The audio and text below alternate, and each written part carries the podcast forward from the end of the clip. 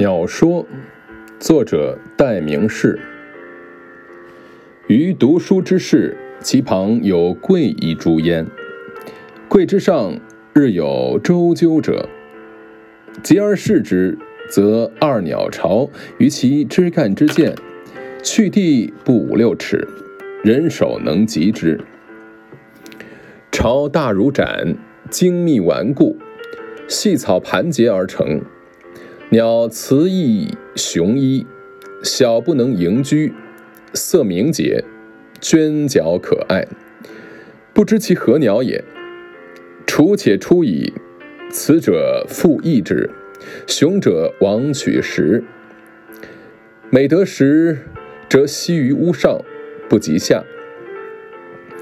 主人系以手撼其巢。则下看而鸣，小汉之小鸣，大汉之极大鸣，手下鸣乃矣。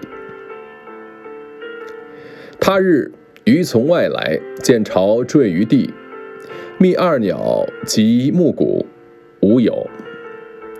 闻之，则某是童奴取以去。嗟乎！以此鸟之羽毛洁而英明好也。昔不深山之士而茂陵之妻，乃脱身非所，见辱于人奴于死，比其以世路为甚宽也哉？译文：我读书的房屋，它旁边有一棵桂树，桂树上每天有叫声，靠近一看，是两只鸟在枝干之间做巢，离地不到五六尺，人的手可以碰到它。巢像小杯子一样大小，精密完整而牢固，用细草缠结而成。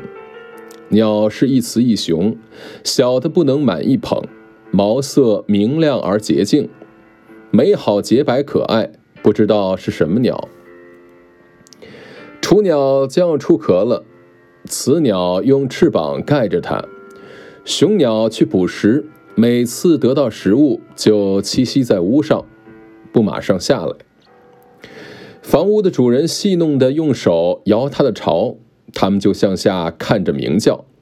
轻摇它轻叫，重摇它就大叫。手拿下来，鸣叫就停。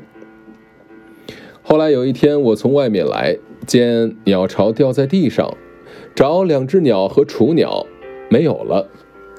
问他们的去向，是屋主的童仆抓走了。